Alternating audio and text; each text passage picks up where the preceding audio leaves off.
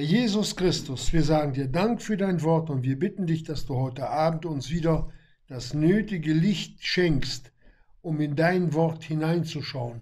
Nicht nur, dass wir die Buchstaben aufnehmen, sondern den Sinn, deine Gedanken erkennen, was du uns mitteilen willst. Amen. Amen. Dann schlagen wir auf den 2. Timotheus Kapitel 4 und lesen ab Vers 9. Der Apostel Paulus sitzt in der Todeszelle in Rom. Aber er hat sich nicht dem Tode ergeben oder der Angst in irgendeiner Weise Tribut gezollt. Wenn wir nämlich das hören, was er hier noch alles mitteilt, dann sehen wir, dass der Tod ihm nicht wie eine schwarze Wand vor dem Herzen gestellt war, sondern er hat über den Tod hinaus weiter das Werk Jesu betreiben wollen. Und, wie wir es ja auch lesen, betrieben.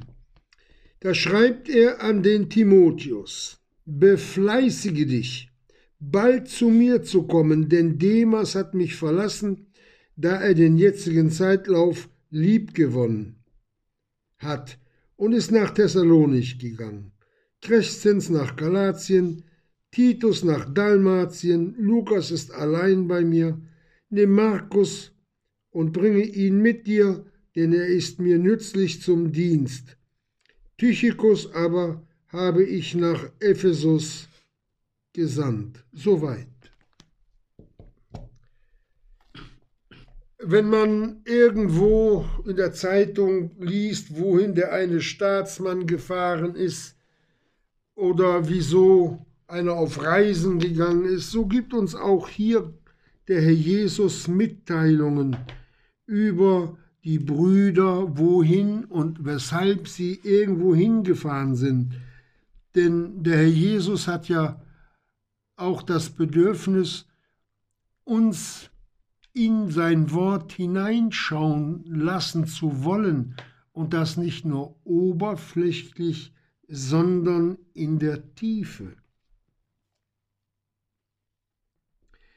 Er schreibt dem Timotheus, befleißige dich bald zu mir zu kommen. Ja, Geschwister, wenn der Timotheus jetzt noch in Ephesus war. Und wenn er dann nach Rom hin sollte, das war ja gar nicht, das war ja gar nicht weit für unsere Zwecke heute. Aber es waren runde 1200 Kilometer Luftlinie. Und wenn so ein Schifflein das fuhr, fuhr ja nicht von Hafen zu Hafen, sondern es hat dort ausgeladen, es musste dort was zuladen. Das war ein Geschäftsbetrieb. Dann wehte auch nicht immer der Wind gleichmäßig stark. Und so konnte es dann mal ganz einfach, wenn der Brief von dem Paulus jetzt losgeschickt wurde, Letzte Woche habe ich einen Brief aus Spanien gekriegt, der war eine Woche unterwegs. Und das war schon lang. Aber damals brauchte man, ich sag's mal so, drei, vier Monate. Je nachdem, wie Wind, wie Wetter, ob das Schiff überhaupt angekommen ist, ob der Empfänger den Brief erhalten hat. Aber wir sehen, Paulus war sich gewiss. Er sagt, befleißige dich, bald zu mir zu kommen. Er war voller Hoffnung, dass der Brief ankommen würde, weil er ja für den Herrn Jesus, weil er für den Herrn Jesus tätig war.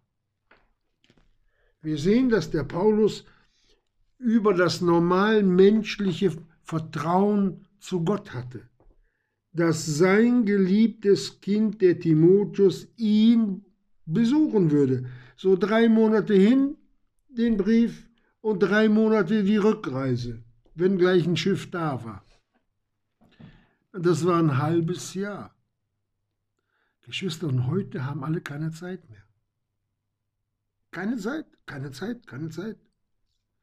Alle haben Internet, alle haben Telefon, man kann sich sofort erreichen. Keine Zeit. Und doch ist das Evangelium genau dorthin gekommen, wo es hin sollte. Und wenn es auf Schusters Rappen war, ich möchte, das werden wir einmal sehen, wenn der Herr Jesus, wenn wir bei ihm sind, die Kilometer, die der Paulus mit seinen Getreuen zu Fuß marschiert sind, das waren nicht wenige. Und nun saß er in Rom fest. Er wusste, er wusste, dass, dass es nicht mehr allzu lange, allzu lange dauern würde, denn in Vers 6 sagte, denn ich werde schon als Trankopfer gesprengt und die Zeit meines Abscheidens ist vorhanden.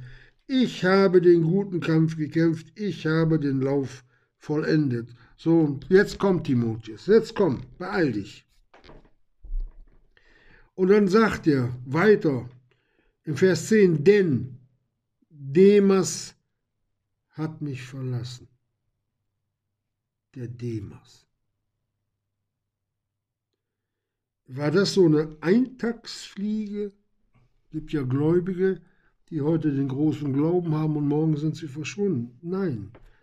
Wir lesen in Kolosser 4, Vers 14, da lesen wir, da schreibt der Apostel ja an die Kolosser, es grüßt euch Lukas, der geliebte Arzt, und Demas. Und so lesen wir es auch in Philemon, Vers 24. Da schreibt der Apostel, Es grüßt dich Epaphras, mein Mitgefangener in Christo Jesu, Markus, Aristarchus, Demas, Lukas, meine Mitarbeiter. Also der Demas war ein Mitarbeiter am Werke des Herrn Jesus. Und dieser Demas, heißt es, hat mich verlassen. Er hat den vom Herrn Jesus bestätigten Apostel verlassen.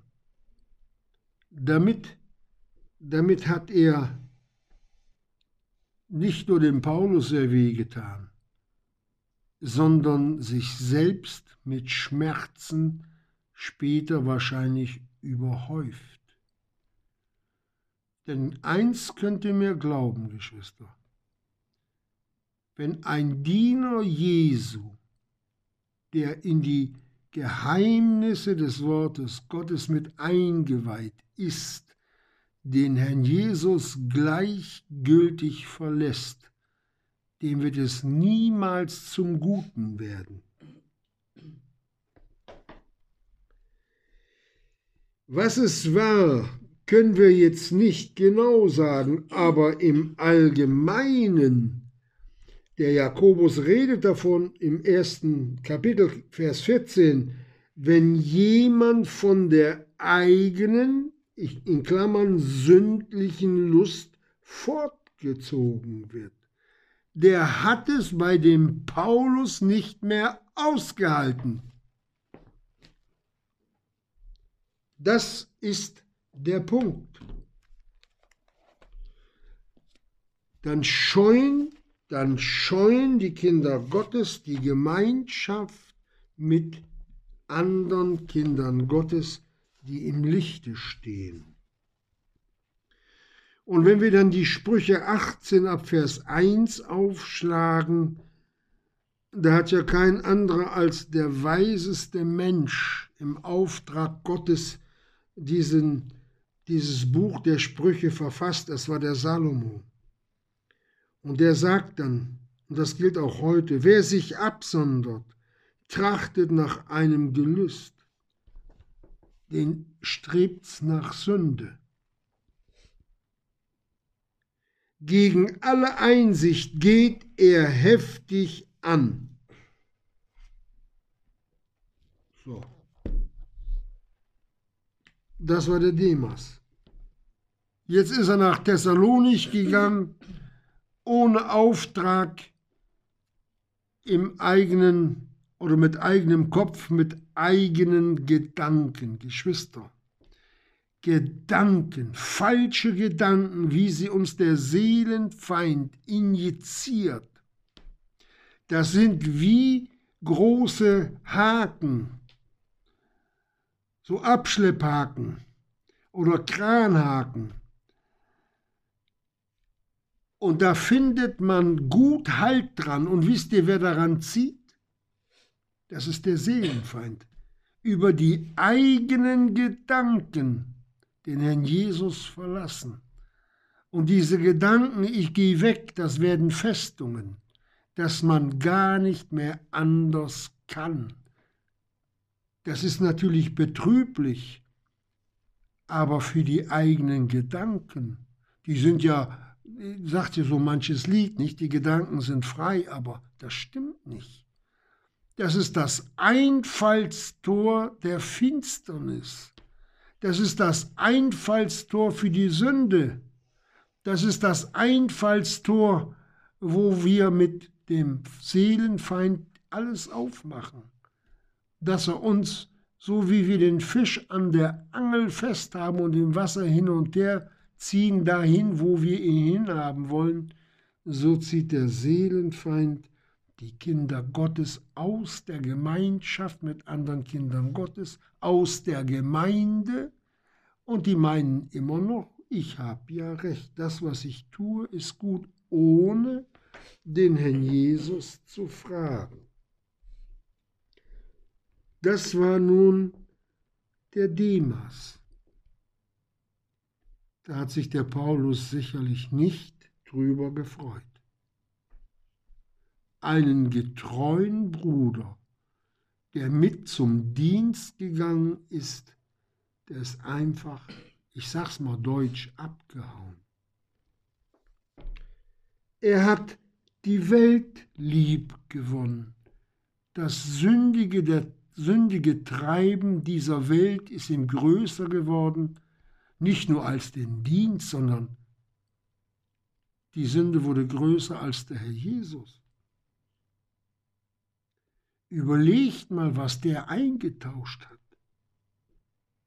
für das der Herr Jesus so bitterlich am Kreuz gelitten hat. Er hat den Herrn verlassen. So schnell kann das gehen, aber das geht nicht 1, 2, 3, das reift so langsam an so wie es der Herr Jesus auch mit dem verlorenen Sohn gezeigt hat, der dann bei den Schweinen gelandet ist. Glücklicherweise. Und dem Herrn sei Dank, dass Gott aber, unser himmlischer Vater, auf uns wartet, wenn wir uns verlaufen haben. Ja, das war kurz einmal ein wenig zu dem Demas. Und dann redet der Paulus oder schreibt er weiter. Titus ist nach Dalmatien gegangen. Dalmatien liegt im Ad Adriameer, also schräg gegenüber von Rom. Und das waren auch etliche Kilometer. Nur der Titus, der ist nicht abgehauen. Wisst ihr, dieser Bruder war ein, ein Feuerwehrmann, ein Geistlicher. Denn wir lesen auch an dem Brief, oder in dem Brief des Titus, den der Paulus ja auch geschrieben hat, im Vers 5, was für ein Kerl das war. Deswegen ließ ich dich in Kreta, dass du, was noch mangelte, in Ordnung bringen und in jeder Stadt Älteste anstellen möchtest. Dieser Bruder war ein sachlicher Bruder, der ohne Gefühle im Wort Gottes Bescheid wusste, in den Ordnungen der Versammlung unterwiesen, dass er solche Dinge tun konnte, von Gott her bestätigt. Dieser Bruder, das war ein, ein unbeugsamer Knecht Gottes,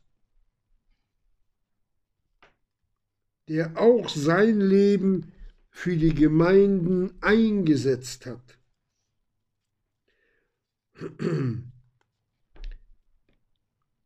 Paulus gibt ihm etliche Sachen zu verstehen.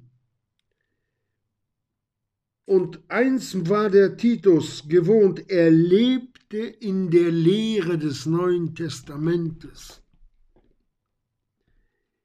Paulus hat ihn bestellt, in den Sachen der Gemeinde die Grundfeste der Wahrheit, wie es dem Timotheus mitteilt, den Titus aufbauen zu lassen, die richtigen Dinge zu tun, damit die Gemeinde geistlich wird. Er hat sie zum Leben erweckt, geistlich, Festigkeit gegeben.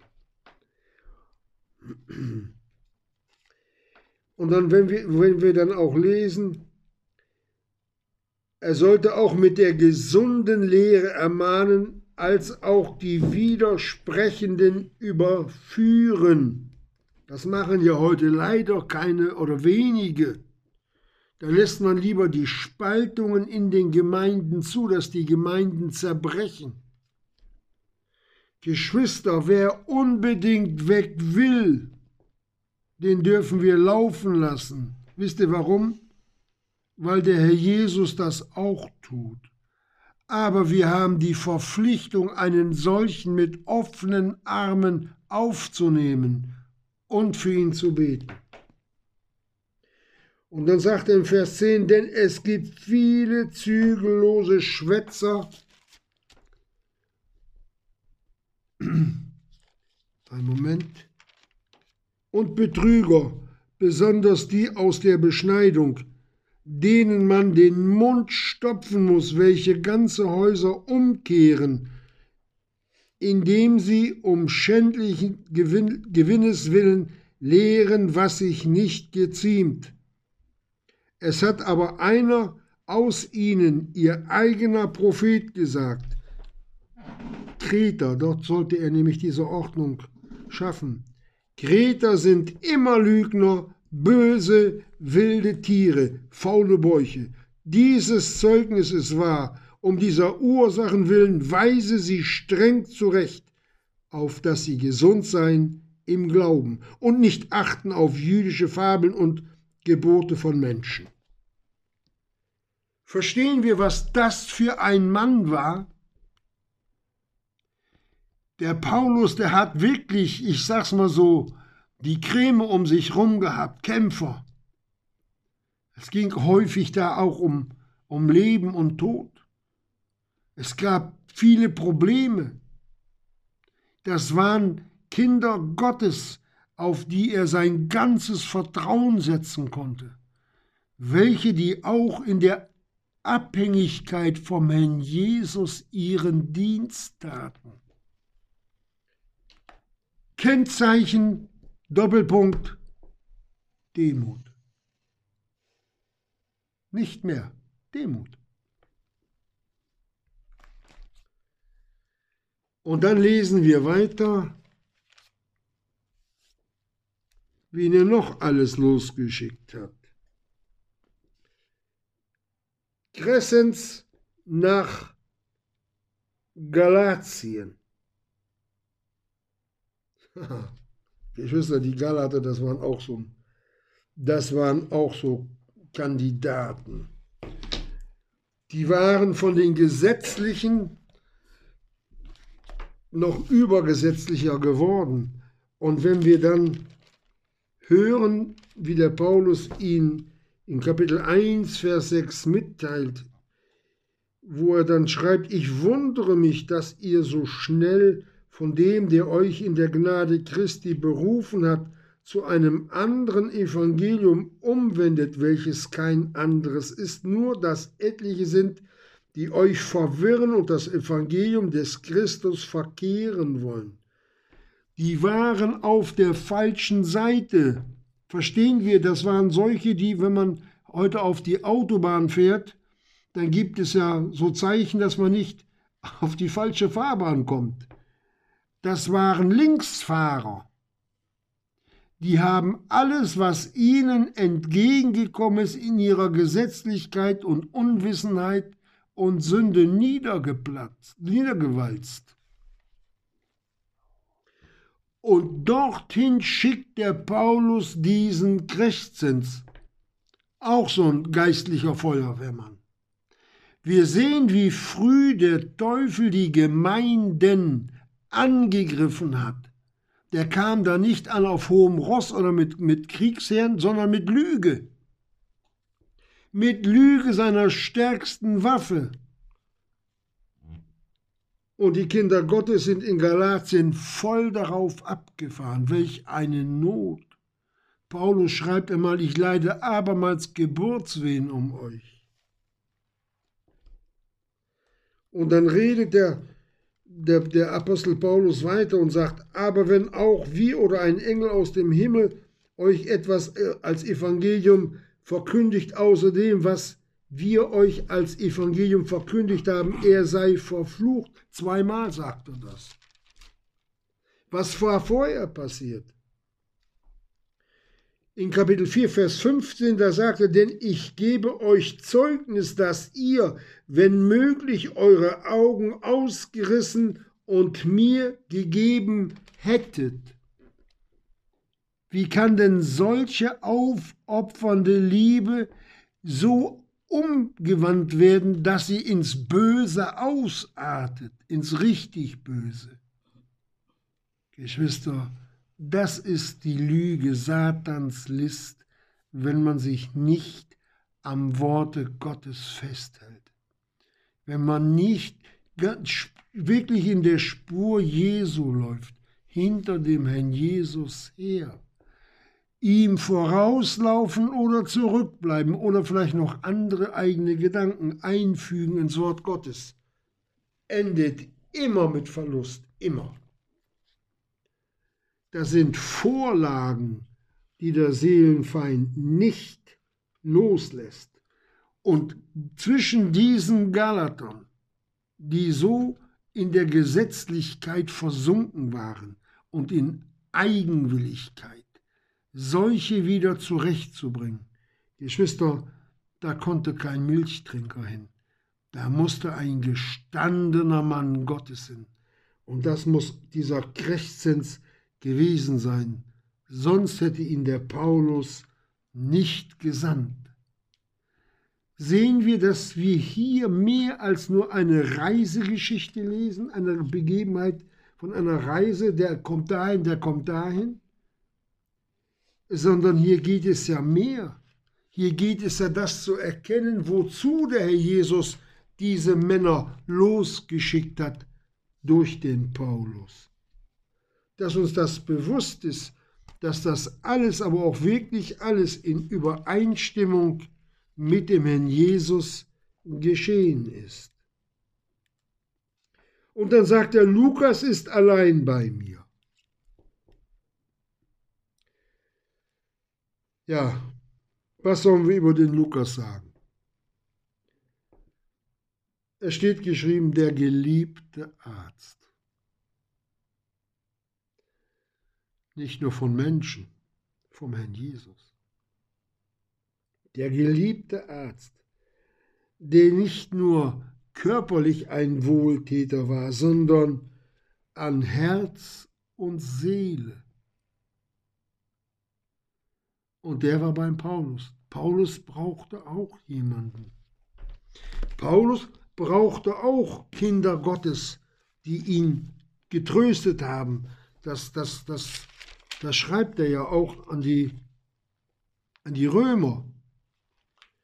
Einen Moment, wir wollen es aufschlagen, damit wir es auch genau hören.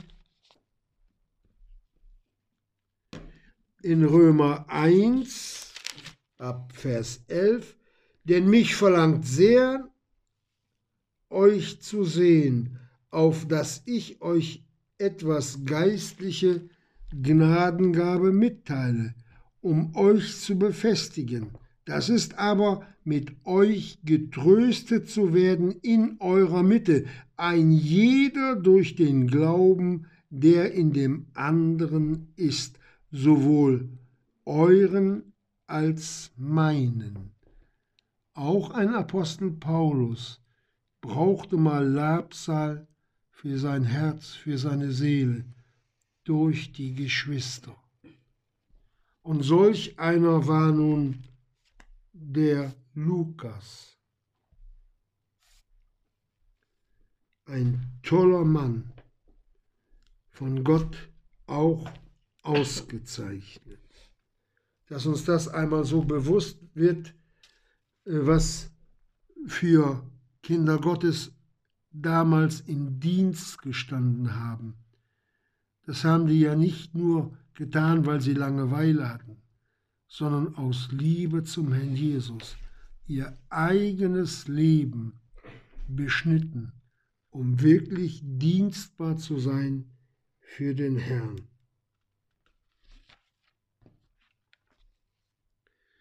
So, dann gehen wir weiter. Dann wollen wir mal sehen, wer noch alles mitkommt oder wegkommt oder fährt. Lukas ist allein bei mir, nimm Markus mit und bringe ihn mit dir, denn er ist mir nützlich zum Dienst. Also wenn der Apostel, äh, wenn der Timotheus jetzt heimkommen würde zum Paulus nach Rom, dann sollte er den Markus mitbringen. Aber der Timotheus war ja in Ephesus, so wie wir es lesen in Kapitel 1, Vers 3, so wie ich dich bat, als ich nach Mazedonien reiste, in Ephesus zu bleiben, auf dass du etlichen gebötest, nicht andere Lehren zu lehren. Auch hier war die Lüge eingebrochen. Und da sagt er, noch mit Fabeln und endlosen Geschlechtsregistern sich abzugeben, die mehr Streitfragen hervorbringen als die Verwaltung Gottes. So. Da kam nun für den Timotheus jemand anders hin. Tychikus habe, aber habe ich nach Ephesus gesandt. Auch die Epheser waren zum Teil aber nicht alle schräg, aber sie waren dabei zu entgleisen.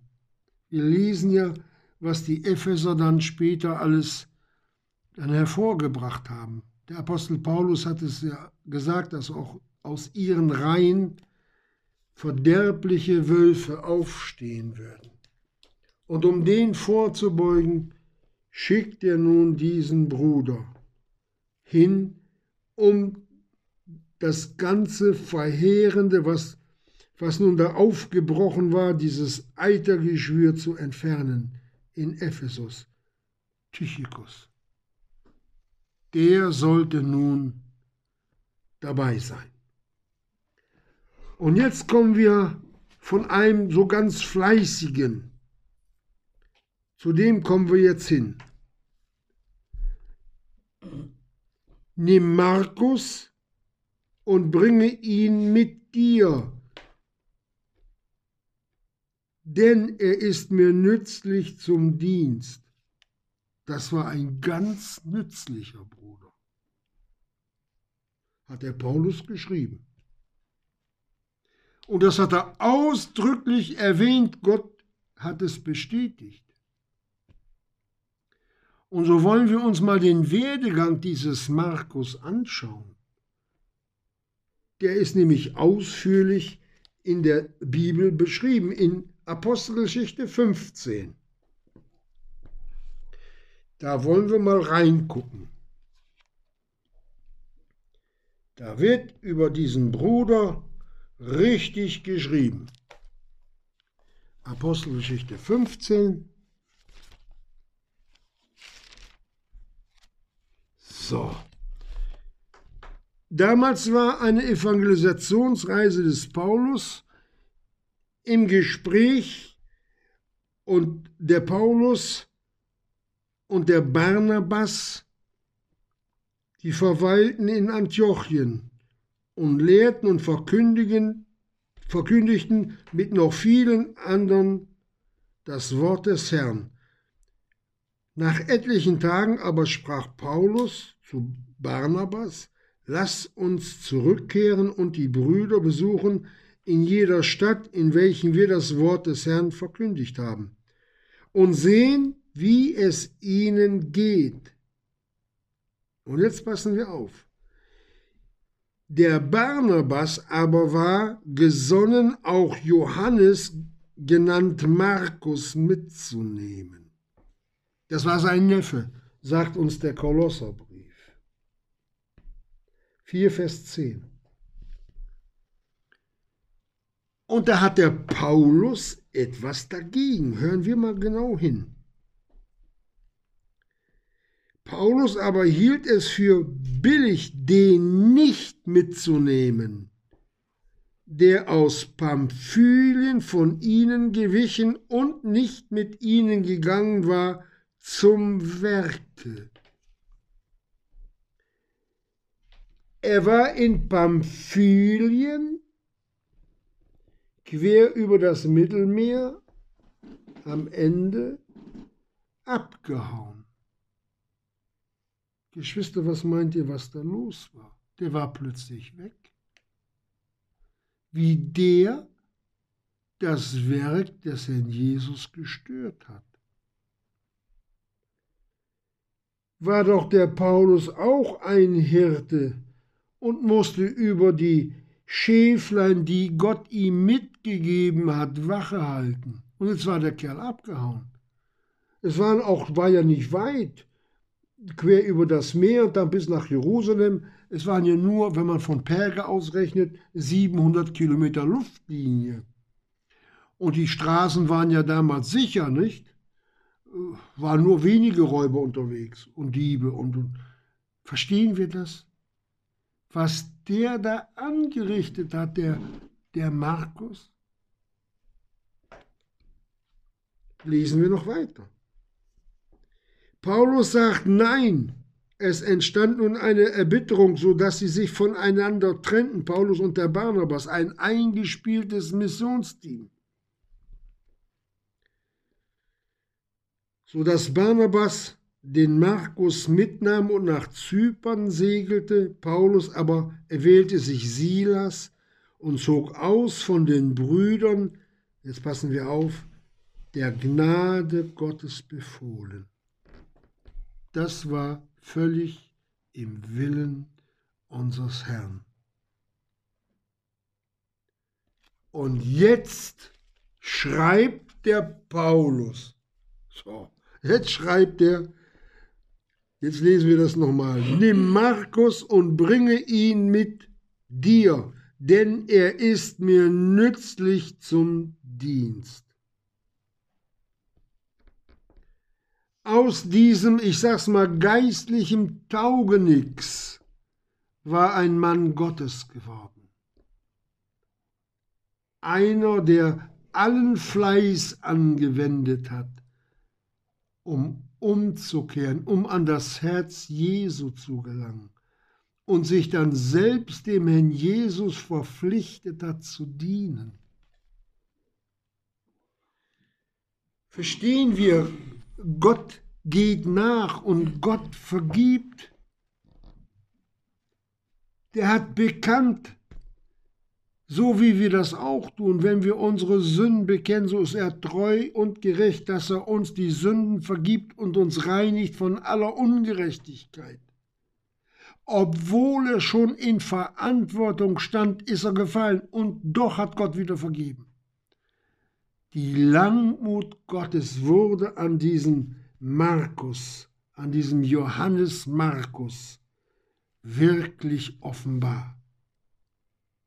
Es hatte sich in der Zeit rumgesprochen. Der Untreue ist treu geworden. Über allem Fleiß und mit allem, was er hat, will er dem Herrn Jesus dienen und tut es und das beständig.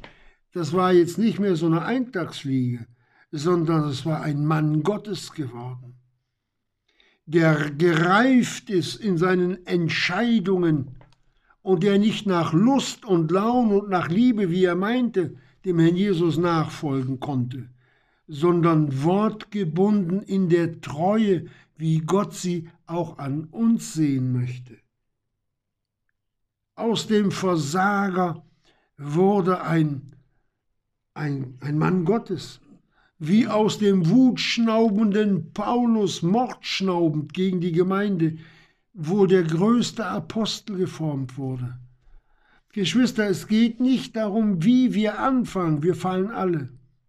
Aber es steht geschrieben, das Ende ihres Glaubenslebens betrachtet, ah, mit ihrem Glauben nach. Das zeigt uns hier der Herr Jesus bei diesem Markus, dass der Paulus sich freut, und Gott hat es in sein Wort aufgenommen. Er gibt ihm dieses Zeugnis, dass er nützlich ist zum Nutzen, zur Freude aller, die ihn gesehen haben in seinem Dienst. Es gibt auch Diener, die machen nicht diese Freude, aber der war nützlich. Das war einer, dem man dann hundertmal was sagen konnte, er hat es hundertmal gemacht. Das ist dieser kleine Reisebericht heute Abend. Es geht hier nicht um die Kilometer oder die Fortbewegungsmittel. Es geht hier um die Herzenseinstellung zum Herrn Jesus, Geschwister. Und die ist vorrangig. Und nicht wer wir sind und was wir sind und was wir können, sondern wie wir dem Herrn Jesus nachfolgen. Wie wir ein ganzes Ja zu ihm haben und da achtet der Herr Jesus heute auch drauf, genauso wie er damals bei diesen Brüdern drauf geachtet hat. Der Herr Jesus möchte doch nur das Beste für uns. Und weil wir alle geliebt sind, wirklich geliebt, dass er bereit war, sein Leben für uns zu geben, da kann er nichts Übles oder Schlechtes für uns in Hinterhalt halten. Das macht er nicht, das kann er nicht. Wir müssen lernen, dass Gott gütig und barmherzig ist und dass es sich nicht lohnt, fortzulaufen, wie der Demas oder der Markus. Aber der Markus hat aus seinem Fehler gelernt, Geschwister. Und hoffentlich lernen wir auch von den Fehlern der anderen. Das ist ein, ein Liebesbeweis unseres Herrn Jesus was er uns hier mitgeteilt hat, dass wir den guten Schritten nachfolgen sollen, dass solche, die hier in der Bibel hochgehoben werden, geistlich, unsere Vorbilder sind und dass wir uns nicht dem Schlechten zuwenden, die nur zum Untergang andere mitziehen wollen oder mitziehen. So wollen wir dem Herrn Jesus Dank sagen für dieses Wort, wenn wir dann lesen, wie der Paulus das so einfach mitgeteilt hat und was er doch dann für, ich sag mal, geistliche Leute hier uns ins Licht gestellt hat. Zwar ein wenig verborgen, aber die Bibel legt sich selber aus und wenn wir die Bibel unter Gebet lesen, wird es der Jesus zeigen. und uns auch offenbaren, wie er uns beurteilt.